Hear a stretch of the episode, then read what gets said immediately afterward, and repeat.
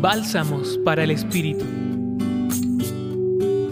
El Evangelio de hoy, tomado de Marcos capítulo 7, versículos del 31 al 37, nos recuerda una escena bellísima de un milagro de Jesús distinto a la forma de cómo suele hacer milagros.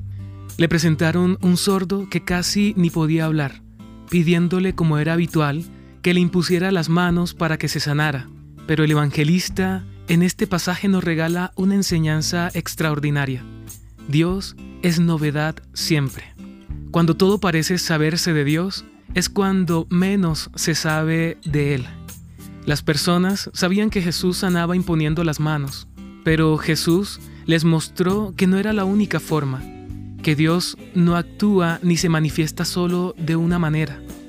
Apartándolo de la gente a un lado, le metió los dedos en los oídos y con la saliva le tocó la lengua, dice el pasaje bíblico.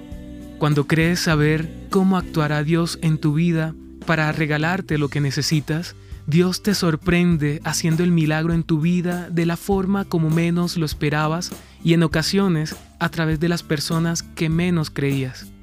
Dios todo lo hace nuevo desde su genuina novedad, pues todo lo hace bien como exclamaron las personas que fueron testigos del milagro que había hecho. La invitación de hoy es a que dejemos a un lado nuestros prejuicios respecto del actuar de Dios en nuestra vida y más bien estemos dispuestos a dejarnos sorprender por su amor. Hoy te acompañó Ramiro Salas del Centro Pastoral San Francisco Javier, Pontificia Universidad Javeriana. Escucha los bálsamos cada día entrando a la página web del Centro Pastoral y a javerianaestereo.com.